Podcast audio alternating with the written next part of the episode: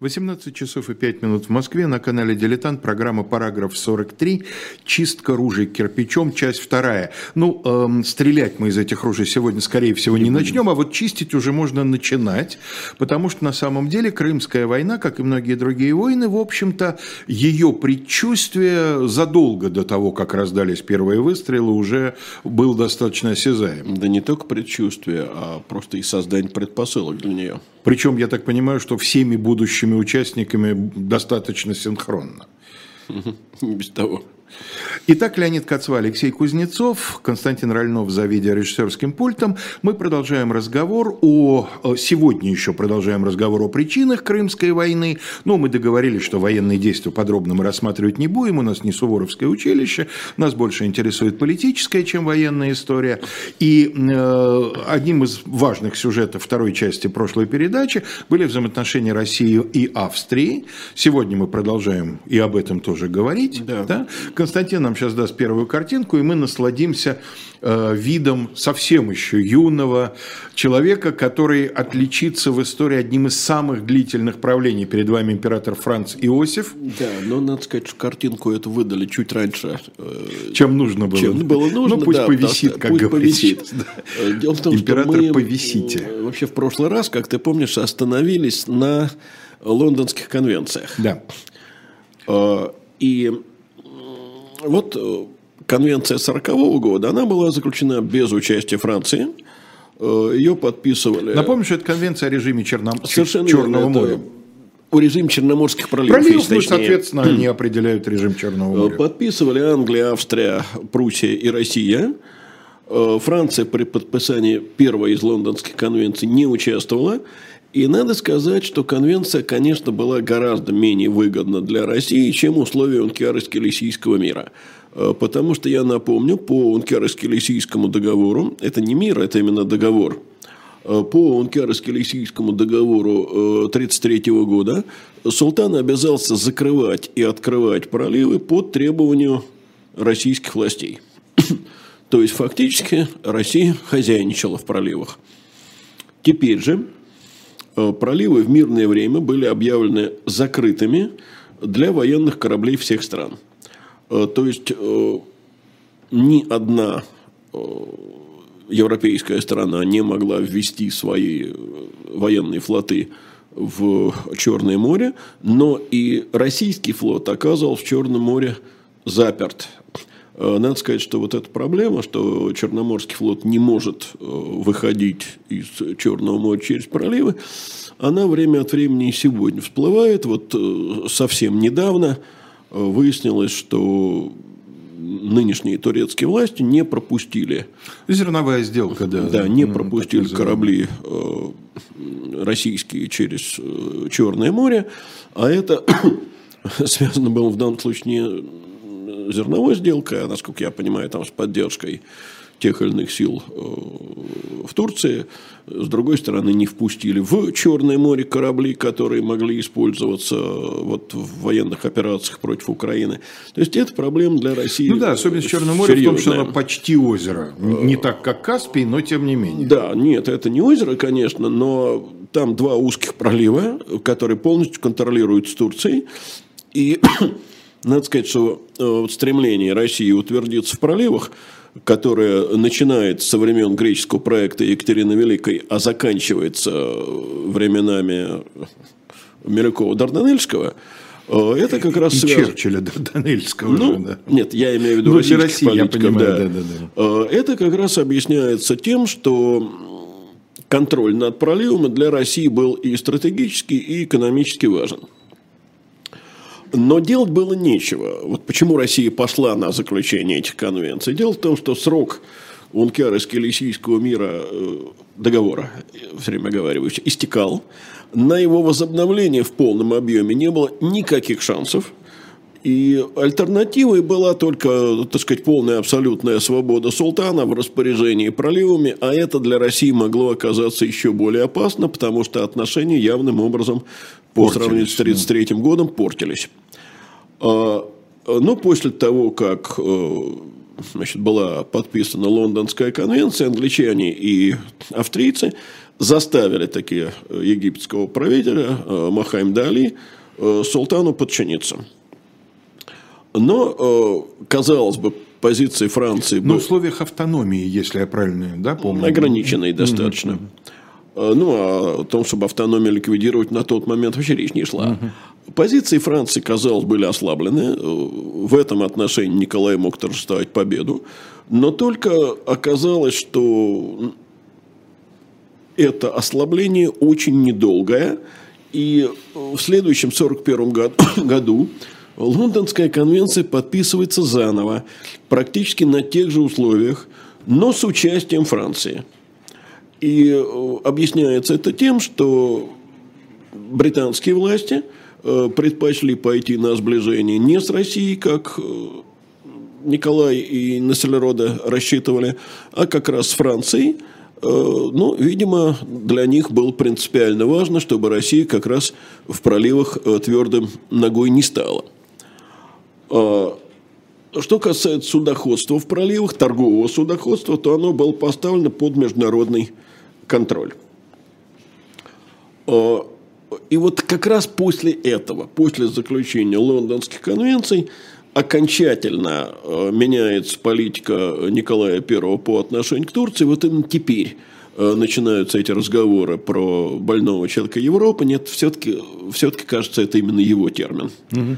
А, и Николай предлагает Англии разделить наследие этого больного человека, причем ну, разделить по такому принципу Египет вам, Крит, Кипр вам, проливы нам.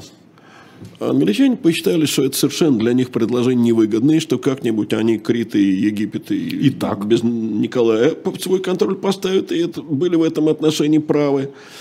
И э, в результате э, мы видим, э, так сказать, изоляцию э, России вот э, в этом вопросе. Но разговор об этой изоляции будет неполным, если мы не оторвемся от восточного вопроса и не обратимся к Европе. И вот тут как раз нам император э, Франции Иосиф потребуется.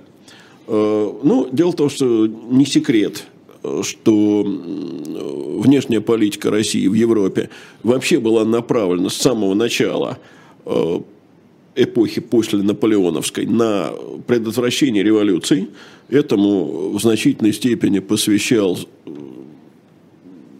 так сказать, свою политику еще и Александр I, не случайно создание Священного Союза. При нем, конечно, да. Да, и э, Николай хотя при нем уже Священный Союз фактически не функционирует, но э, вот эту идею предотвращения революции он полностью, э, так сказать, перенимает у брата.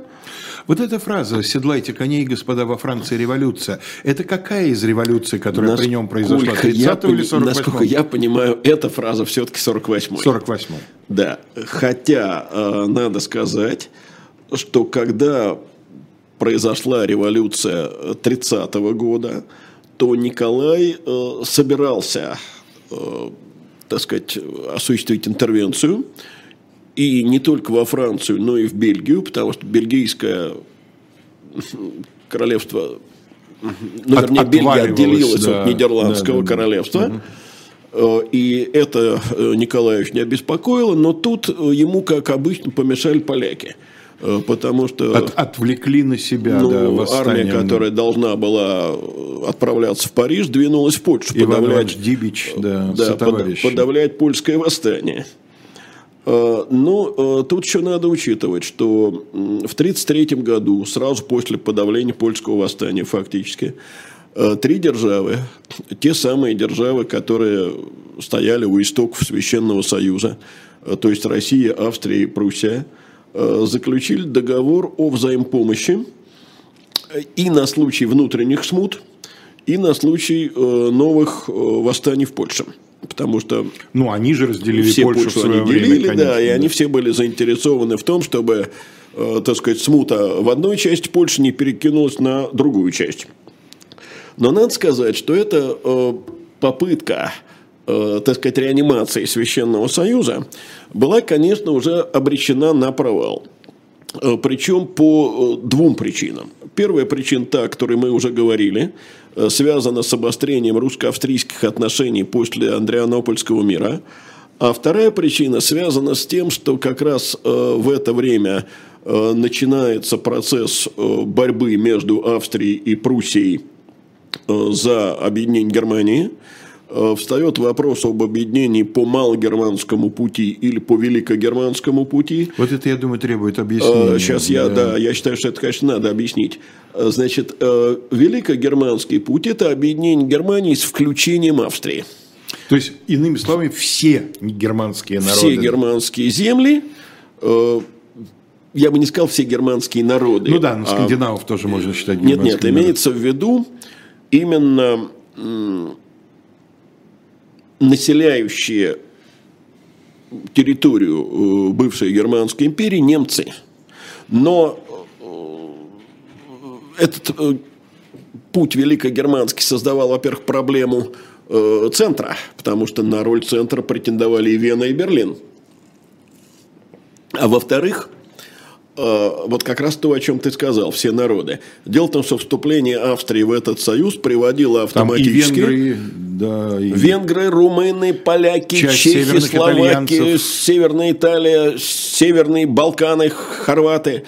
И, конечно, э, немецкие националисты были настроены категорически против этого. Понимаете, э, вот мы часто слышим о противопоставлении национализма и имперства – мне кажется, далеко не всегда следует противопоставлять. Запросто они могут, Очень да, часто бывает э, имперский национализм, но как раз э, немецкий национализм того времени, э, он был именно такой национальный. Это консолидация именно немецкого Кровь, народа. Кровь, а почва, перефразируя да, известную верно, фразу. Да? Совершенно верно.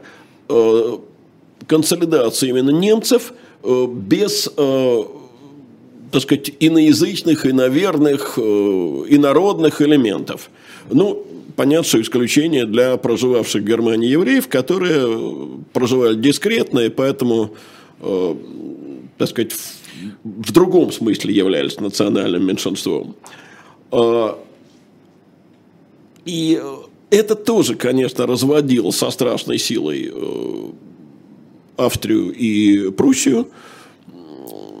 Там Пруссия создала таможенный союз. В этом мы сейчас не будем вдаваться, угу. потому что это немножко другая проблема.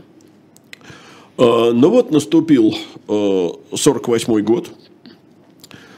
А, восстание в Праге, восстание в самой Вене, восстание в Венгрии. Все это привело к отставке или отречению от престола, про монархов не говорят отставка, отречению от престола императора Фердинанда, э, передача престола его племяннику, вот этот племянник перед нами, э, Франц Иосиф, мы-то его привыкли видеть уже глубоким стариком э, на портретах времен Первой мировой Старик войны. Старик Прогулкин, да, в Гашиковском этом самом. Ну да, да. А вот вступил Швейке. он на престол молодым красавцем. Но дело в том, что этот молодой красавец сразу столкнулся с тяжелейшей проблемой, а именно э, с поражениями австрийской, Австрии, австрийской армии э, в Венгрии. Э, грозило отделение Венгрии, которое повлекло бы за собой автоматом отделение некоторых и славянских территорий, уж Словакии во всяком случае. И вот как раз тогда на помощь и пришла Австрия Россия – Э, российская армия э, во главе с Иваном Федоровичем Паскевичем, уже нами неоднократно упомянутым в предыдущих передачах, э, вторглась в Венгрию. Эта армия была ну, порядка 100 тысяч человек, если не больше. И в течение двух месяцев эта армия осуществила кровавое подавление венгерского восстания. Тем самым Австрия была спасена от распада, и император Николай уверился в том, что теперь австрийцы ему обязаны по гроб жизни и будут выполнять все, что он э, не потребует. А, более того, э, царь вообще посчитал, что он теперь э, может выступать в роли верховного арбитра во всех европейских делах, не понимая, что он этим европейцев от себя отталкивает. Кстати, вот тот не очень почтенный эпитет, который часто прилагается к Николаевской империи, жандарм Европы, он ведь связан не только с подавлением венгерской революции, а, насколько я понимаю, даже не столько с подавлением венгерской революции, а он связан как раз э, с тем, что сам Николай со свойственным ему высокомерием называл германской склокой. Угу. Э, речь шла о попытке Пруссии создать так называемую унию трех королей. Уния трех королей – это объединение э, самой Пруссии, э, Ганновера и Саксонии – внутри э, Германского Союза. Это сразу, так сказать, меняло весь расклад и давал Пруссии огромные преимущества. То есть это сразу заявка на то, чтобы Пруссия стала Конечно. центром объединения Это заявка Германии. вот на тот самый малогерманский путь. И даже не заявка, а это уже, собственно, начало следования этим путем. По ну, сути. Пока не получилось. Не получилось, не да, получилось, но была да. Угу. И фактически Австрия в таком случае, э, так сказать, выдавливалась э, из Германского Союза. Но России, надо сказать, это бы не было выгодно. Э, России как раз выгодно было сохранить не единую Германию, потому что это создавалось могучее государство в центре Европы, а сохранить германскую раздробленность. И вот э, в 50-м году Николай в эту германскую склоку вмешивается, вынуждает Пруссию от унии трех королей отказаться. И э, подписывается так называемое Ольмютское соглашение. Ольмюц – это город Оломоуц ныне, насколько я понимаю, в Чехии. В Чехии, конечно, да. да. Ну, там Чехия, Моравия, я уже не очень... А, так Моравия – часть нынешней Чехии. Да, ну, просто говорят обычно Чехия и Моравия, я в этой географии не очень разбираюсь. Э, не Чехия и Моравия, тогда уж Богемия и Моравия. Ну, да. Либо Чехия, да, получается. Вот. И по этому соглашению Э, уния трех королей аннулировалась и э, воссоздавалось прежнее э, равновесие Австрии и Пруссии в Германском Союзе. Я хочу сказать тем, кто, может быть, не очень внимательно за всеми этими поворотами сюжета следит, наверное, самое главное, как бы из урока, раз уж мы параграф 43, да, из урока вынести, это не столько, что конкретно сделал Николай в какой момент, а то, как он относился, в принципе, к своей роли в да. Европе. И тут еще одно – Дело в том, что, казалось бы, ну, Шольмютское соглашение точно поставило Австрию в позицию должника по отношению к Николаю. Да ничего подобного. Потому что фундаментальное противоречие, о котором мы говорили в прошлый раз, фундаментальное противоречие на Балканах, снято не было, а с последним потенциальным союзником, с Пруссией, отношения были напрочь испорчены. А, иными словами, а, Николай и Нессельроде довели Россию до полного, абсолютного изолированного положения, вот внешнеполитической изоляции. Кость, дайте нам, пожалуйста, вторую картиночку с очень импозантным немолодым джентльменом. Вот он, Карл Васильевич да, Нессельроде. Карл Васильевич, о котором мы говорили в прошлый да, раз. иностранных дел. Э, человек, к сожалению, э, следовавший всем внешнеполитическим и вообще всем э, так сказать, идеям своего монарха э, и не сумевший, а может быть и не считавший нужным его убедить в том, что даже такая могучая держава, как Россия, без союзников э, жить в современных, я имею в виду тогда, современных условиях не может. На этом портрете он удивительно похож на Константина Петровича Победоносцева. Ну, нет. Так, ну, ну вот, нет. Особенно того, вот эти круглые очки, такая же ну, вот совиная получается. Такое сужающееся книгу, су, к низу сухое лицо. Нет, ну что Ну, хорошо. А, мы тем временем а, возвращаемся на Ближний Восток. А, значит, мы уже говорили о том, что лондонские конвенции означали существенное снижение российского влияния на Турцию. На протяжении 40-х годов это сокращение российского влияния продолжалось, а влияние Англии и Франции, напротив, усиливалось. Э, и надо сказать, что турецкие власти, в общем, стали этим пользоваться. Они неоднократно прибегали Э, к поддержке со стороны западных держав для того, чтобы России противодействовать. Ну, а в 50-м году в Палестине, в Святой Земле, который входил тогда в состав Османской империи, возник конфликт. Лень, перед тем, как мы перейдем к проблеме э, христианских святынь... Назову только конфликт. Хорошо. Конфликт из-за святых мест, так ну, вот, собственно, мы да. сейчас о нем будем подробно говорить. Здесь просто появился очень хороший уместный вопрос. А что, кроме личных качеств, позволило Николаю уверенно делать такие ошибочные прогнозы относительно позиции европейских государств?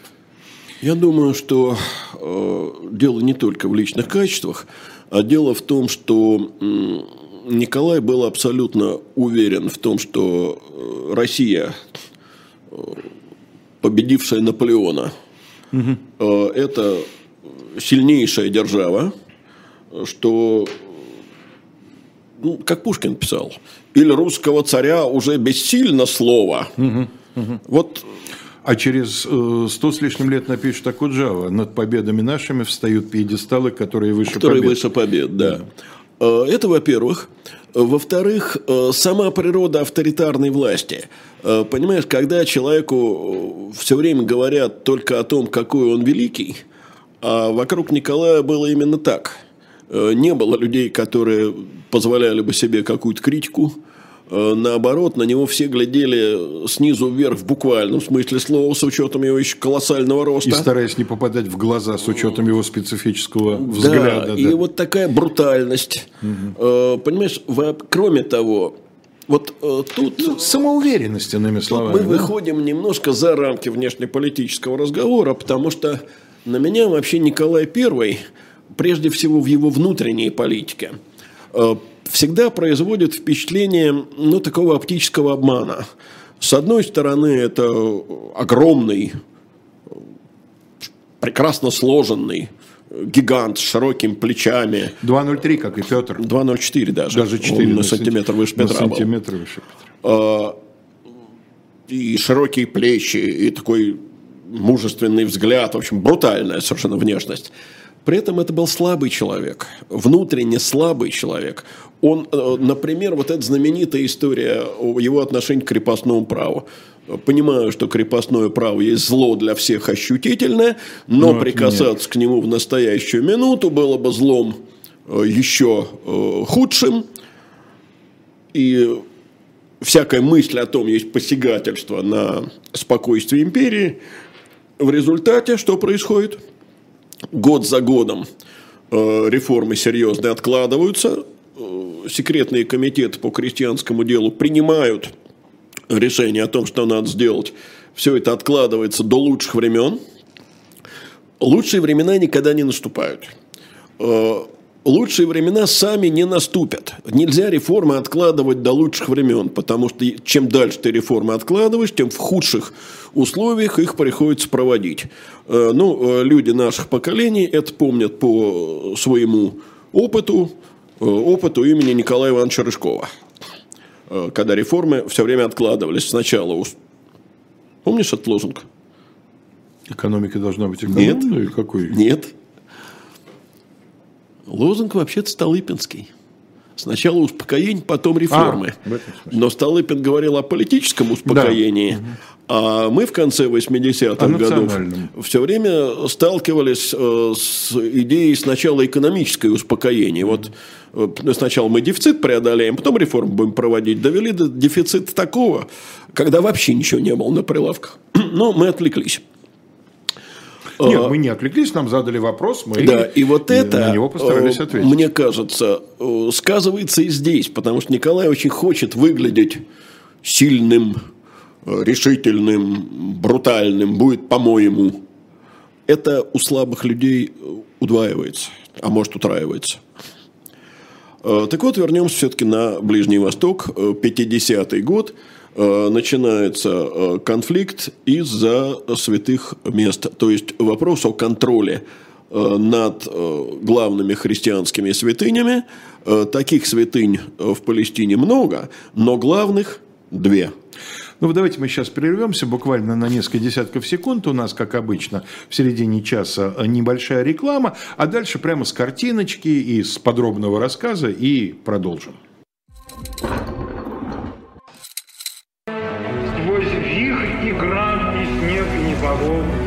Ты должен сохранить мне дни и годы.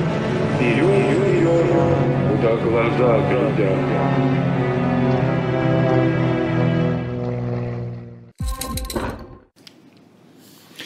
Итак, продолжается программа «Параграф 43». Э, мы перед перерывом начали разговор о проблеме христианских святынь в Палестине, 50-й год. Сейчас нам Константин даст следующую картинку, и мы насладимся видом храма гроба Господня, в котором, э, насколько я знаю, Леонида, э, фотография, разумеется, как вы понимаете, современная, особенно интересует пара деталей. Да. Я сказал, что таких главных христианских святых, святынь две – вот одну из них мы видим на экране. Это храм гроба Господня. Э, вторая э, святыня того же масштаба – это э, Вифлеемский храм Рождества Христова. То есть эти два храма, они как бы символизируют вот всю земную жизнь Христа от Рождества до распятия. Прости мне мое невежество, благодатный огонь не сходит в Вифлеемском храме, если нет. Не Нет? Вот в, в гроба Господня. Вифле... И сейчас об этом как раз будем говорить. Хорошо. Вот э, если приглядеться, то э, в верхней части храма у правого окна стоит лесенка. Деревянная лесенка. И выходит она на балкон. А теперь, если переместиться ну, вниз... Ну, на фотографии это нужно смотреть по центру фотографии, да, вот два больших да, окна. Два больших У правого окна. действительно к балкончику, к приступчике представлена небольшая деревянная, да, деревянная лесенка. такая. Не, не стремяночка, ну, это просто лесенка. Да, да, стремянка раскладная. А если ниже спуститься, э, вот к такому темному входу, слева от него колонны. Одна из этих колонн, здесь, к сожалению, на кадре это не видно, но одна из этих колонн треснувшая и обугленная. Теперь обо всем по порядку. Дело в том, что э, храм гроба Господня делит между собой шесть христианских конфессий. Э, три большие – это католики, там орден францисканцев, угу. это православный греческий патриархат Иерусалимский, это армянская апостольская церковь, и три маленькие конфессии – это так называемые э, древние э, христианские церкви, э, сирийская, коптская и эфиопская. Угу. Причем, э, ну вот когда я был в первый раз в Иерусалиме, экскурсовод нам говорил о том, что эфиопский монастырь располагается буквально на крыше храма. Там то ли два, то ли четыре монаха, я не помню сейчас точно. Надо сказать, что отношения между конфессиями сложные, в особенности между тремя главными. Э, ну, и вот ты упомянул э, благодатный огонь. Он на Пасху же не сходит. Да, конечно. Причем, тут, да. причем тут храм Рождества. Угу. Не сходит он, как известно, на Пасху православную. И вот предание гласит, что еще в 17 веке между армянской апостольской церковью, ну вот монахами армянскими и монахами греческими, произошел конфликт. Э, армяне захватили Кувуклию, э, то есть часовню, построенную над э, гробом Господним, греков выгнали и не допускали их туда. И на православную Пасху Иерусалимский греческий патриарх молился у входа в храм. Так вот, благодатный огонь к армянам не сошел в Кубуклии, а вырвался вот как раз из колонны, около которой молился греческий патриарх. С того момента эта э, колонна является вот такой обугленной и треснувшей. Mm-hmm. Ну, э, так сказать, разбирать э, степень подлинности этой легенды мы, естественно, не будем. Но лестница, которая стоит у окна, она связана с гораздо более поздней историей. Э, и вот тут история уже достоверная. Дело в том, что э, на этот раз, наоборот, греки заперли армянских монахов в их э, секторе, не выпускали и, в общем, собрались уморить голодом. Тогда те выставили вот эту лестницу на балкон, спустились на балкон, с балкона спустили на веревках корзины, и прибежавшие из соседнего армянского монастыря яноверцы э, нагрузили эти корзины э, там, питьем и едой. Э, монахи их подняли и сумели таким образом блокаду выдержать. Кончилось все это тем, что султану эти свары надоели, и он установил в соборе так называемый принцип статус-кво. И вот лестница, которая там стоит, Его символизирует, да? символизирует принцип статус-кво. Там нельзя подвинуть э, не то, что лестницу нельзя убрать, а там вообще подсвечник нельзя переставить. Она же, наверное, как-то закреплена, потому что ее же сдуть за это время могло Ну, там, сто может, раз, да. закреплена, не Думаю, знаю. что Вот, да. Этих деталей я не знаю. Точно так же, как, понимаешь, тамошние экскурсоводы, например, отказываются э, отвечать э, на э, вопросы туристов о природе Благодатного благодатного огня. Говорят, мы э, в это не входим. Нам здесь еще работать. Ну, мы в это не входим. Все. Потому что они портить отношения с э, духовенством по понятным причинам не хотят. Э, Не все знают, э, что вообще земля, на которой стоит храм, принадлежит одной арабской семье. И, надо сказать, неплохой бизнес эта семья ведет. Значит, утром представитель семьи приходит, дожидается, пока соберутся представители всех шести христианских конфессий. Семья мусульманская. Есть арабы-христиане. Нет, это семья мусульманская. Открывает большим ключом ворот храма, впускает туда христианское духовенство всех шести конфессий, садится на лавочку. Лавочку у входа. Я его видел, этого представителя этой арабской семьи. Вечером, э, когда храм пора закрывать, он дожидается, пока все монахи оттуда удалятся, закрывает храм, идет себе спокойно домой. И, надо сказать, семья это не бедствует. Надо думать. Да. М, Вот. Э, Так вот, э, к чему э, вся эта длинная э, подводка? А подводка к тому, что в 50-м году э, начался жесточайший конфликт между католиками и православными. На этот раз армяне в, в этом конфликте не участвовали. Э, но дело в том, что еще в 70-х годах 18 века, я точный год сейчас не вспомню, был издан э, султаном ферман, э, согласно То есть которому... указ, да? Да, указ, конечно. Э, согласно которому контроль над э, Вифлеемским и Иерусалимским храмом передавались католикам и Франции. Православные, как понятно, с этим ферманом согласны не были. Они настаивали на том, что они здесь, так сказать, древние конфессии, и именно им должен принадлежать контроль над храмом. Э, Понятно, что как раз в этот э, спор э, вмешались и Россия, и Франция. Россия, как понятно, поддерживала греков православных. Франция, очевидно, поддерживала католиков. Это крупнейшая, крупнейшая католическая держава времени.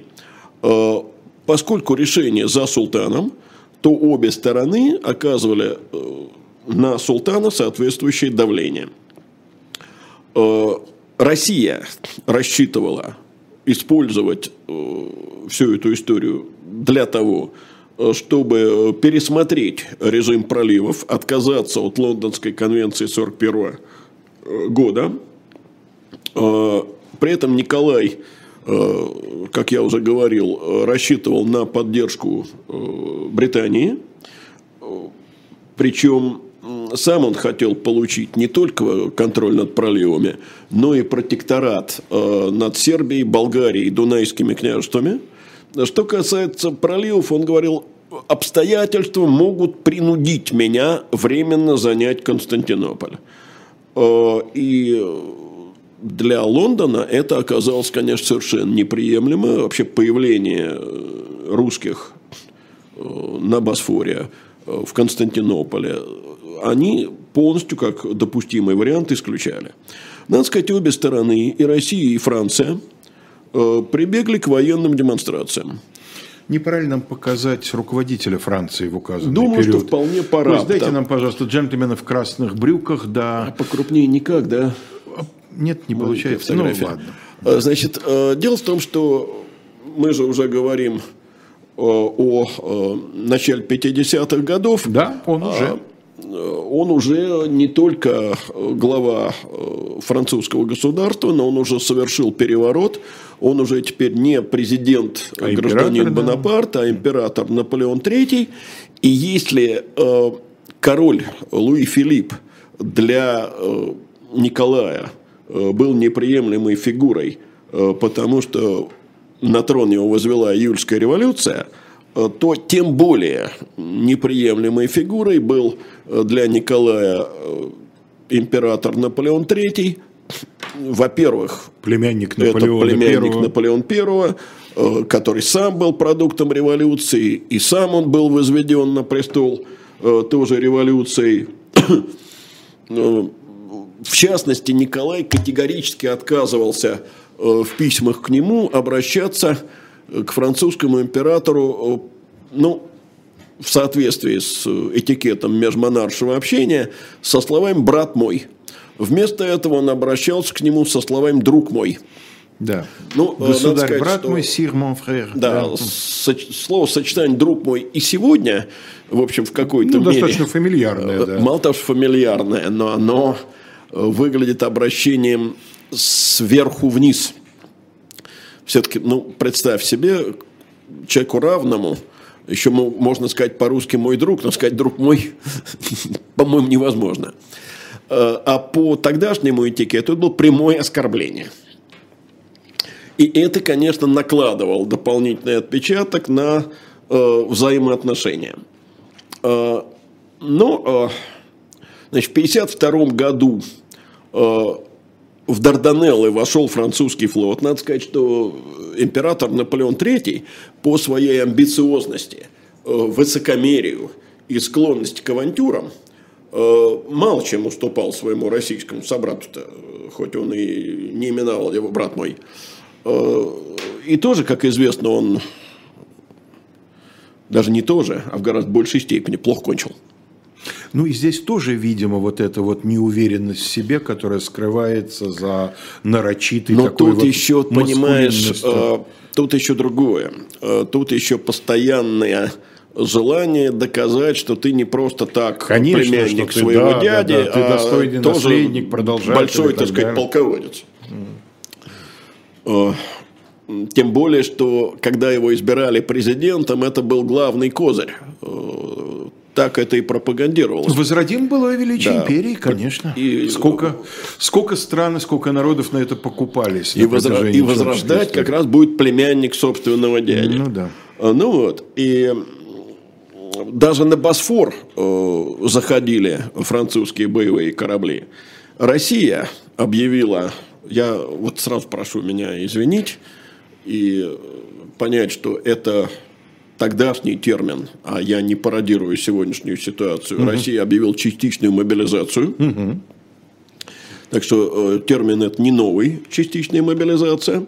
А как это согласуется с рекрутским набором? То есть вызывали, призывали запасных Ну, тех, конечно. кто успел Ну, конечно. отслужить и уйти Конечно. в запас, да? Э, Конечно, и более того, это означало частичный сбор ополчения. Это не только рекруты. Понимаешь, рекрутов не очень, потому что рекруты служили 25 лет, но человек 25 лет отслужил. значит, Ну ему- да, он уже в- по тем временам ему под 50 он развален. Ну, лет 45. Это уже человек э, пожилой. Это мы сегодня, там, 45-летних с высоты своего возраста считаем молодежью. Ну да. Э, Вот. э, И э, в январе 53 года в Константинополь прибывает еще один персонаж. Вот теперь его надо, наверное, показать. Это Александр Сергеевич Меньшиков. Вот. Э, Потомок Петровского соратника. Леш, я так понимаю, что правнук. Правнук, да, не внук. Нет, правнук. Внук точно нет. Правнук, правнук. Правнук. Нет, он прямой потомок Александра Даниловича. Да. Э, Потомки его сына Александра Александровича. да. Вот поэтому Который счастливо избегнул Березовского вот этого самого. он выжил в Березове. Ну, выжил, я имею в виду, Березовского кошмара, Березовской смерти. Да. Да. Э, Меньшиков генерал, он вообще не дипломат. Но тут он получает дипломатическую миссию. Э, Царь ему поручает добиться признания османами, привилегий православной церкви, право России на покровительство православным подданным Турции, то есть так, как это было по Ункярско-Лисийскому миру. Меньшиков предъявляет фактически ультиматум. Султан, понимая, что за ним, вот за его спиной э, Англия и Франция, ультиматум отвергает. Была и, по-моему, до сих пор бытует очень такая стройная и логичная вроде бы э, версия, что не случайен выбор кандидатуры именно Меньшикова, который по своим личным качествам был человеком малопригодным для классической дипломатии. Я о чем и говорю, что он генерал, а не дипломат. Он умел только требовать. Ну, Просто бывают генералы, не лишенные дипломатического дара. Тот же Кутузов очень... Этот не умел. Да, Это не этот не умел. Кутузов. Да. Он был э, груб, он был прямолинеен, хотя, кстати, не лишен остроумия. да. И о его остроумии как-нибудь в другой раз, не сегодня. А, И даже способности признавать свои несовершенства уже в совсем зрелом возрасте, он в отставке Он достаточно просидел в Константинополе полгода, с января по июнь 1953 года. Он требовал, он грозил, Он нарушал грубейшим образом восточный дипломатический Э, совершенно протокол, верно. затягивая тем самым встречу с султаном. и ничего не добился в итоге. Он э, покинул Константинополь э, в июне месяце, ничего ровным счетом э, не добившись, а 21 июня по старому стилю или 3 июля по новому стилю русская армия под командованием другого видного персонажа предстоящей войны, под командованием Михаила Дмитриевича Горчакова, оккупировал Дунайские княжества. Ну и вот, Кость, дайте нам, пожалуйста, там следующую карту. Она такая без подробностей, но Да. дает представление Она- о том, где что. Нам, собственно, и не нужны здесь подробности. Вот зеленый цвет, э, там, Валахия, где написано Валахия, это южная часть современной Румынии. Белый цвет – это Трансильвания, находившаяся в составе э, Австр- э, Австрии. Э, И, ну, такой желтовато-коричневатый, наверное, цвет – это княжество Молдавия. Часть его – это да нет, это все территория современной да, это Румынии. ну, да. практически совпадает. Там Нет, детали, нет, может, какие-то незначительные. Ну, вот побережье Черноморское, там, Там вот есть какие-то детали, кусок- да, но- кусочка нету, да. Э, Молдова сюда не относится. Это вот та часть Молдавии, которая за прутом. Э, Значит, в Петербурге были абсолютно уверены в том, что турки отступят. Турки дрогнут. Э, Ну, э, я уже в прошлом, прошлой передаче говорил, что если бы Турция пошла на признание права России на покровительство христианским подданным, то это э, фактически превращение Турции в полузависимое от России государство, потому что христианские подданные живут по всей территории э, империи, включая даже Африку, а уж в Малой Азии и на Балканах, само собой. И это дало бы России возможность контролировать буквально каждый шаг э, турецких властей. В Малой Азии это те самые армяне, И греки. в первую очередь. Ну Нет, да, и э, понтийские греки. Греков до, 20, до 1923 года там было очень Много, много. да, да. Очень много. Абсолютно не оправдались э, расчеты российского МИДа и Надежды э, Меньшикова, э, потому что султан э, не только требований не принял, э, но и потребовал русские войска из дунайских княжеств вывести, э, и это э, турки считали предварительным условием переговоров. Еще действовало положение XVIII века о том, что Россия покровитель христианских народов в Дунайских княжествах? Э, Ну, я же тебе говорил, что это было и по Уткярско-Лисийскому Ну да, да. миру, но по лондонским конвенциям это, конечно, принцип уже не действовал. Э, Значит, 4 октября, не дождавшись вывода русских войск из Дунайских княжеств, э, Турция объявила России войну. Э, В ответ 1 ноября, это есть та и другая дата по э, новому стилю, а по старому стилю это 20 октября, э, Николай I ответил манифестом, который назывался так «О войне с атаманской портой». Э, надо сказать, что русская армия была тогда крупнейшей и в Европе, и в мире. Э, она насчитывала более миллиона человек. Э, это масштаб совершенно другой. Но у французов армия насчитывала что-то примерно, по-моему, в два с лишним раза меньше, там чуть больше 400 тысяч.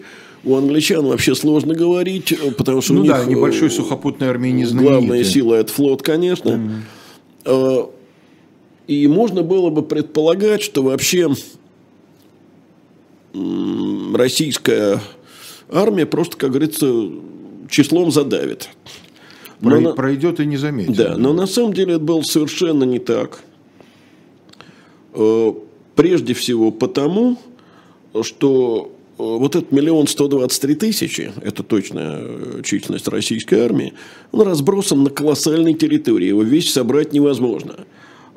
Невозможно, во-первых, потому что есть гарнизонные войска, но главное, потому что Россия страна практически без железнодорожной сети.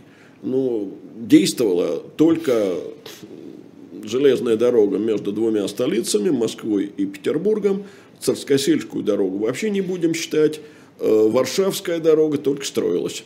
На юг ни одна железнодорожная линия не вела. То есть с точки зрения маневра войсками Россия находилась в том же положении, в каком она находилась при Екатерине Великой. Угу. Доставить войска э, на побережье Черного моря, северное побережье я имею в виду, из Марселя было существенно быстрее, чем доставить их же из Москвы или Петербурга. Угу. Но дело не только в этом.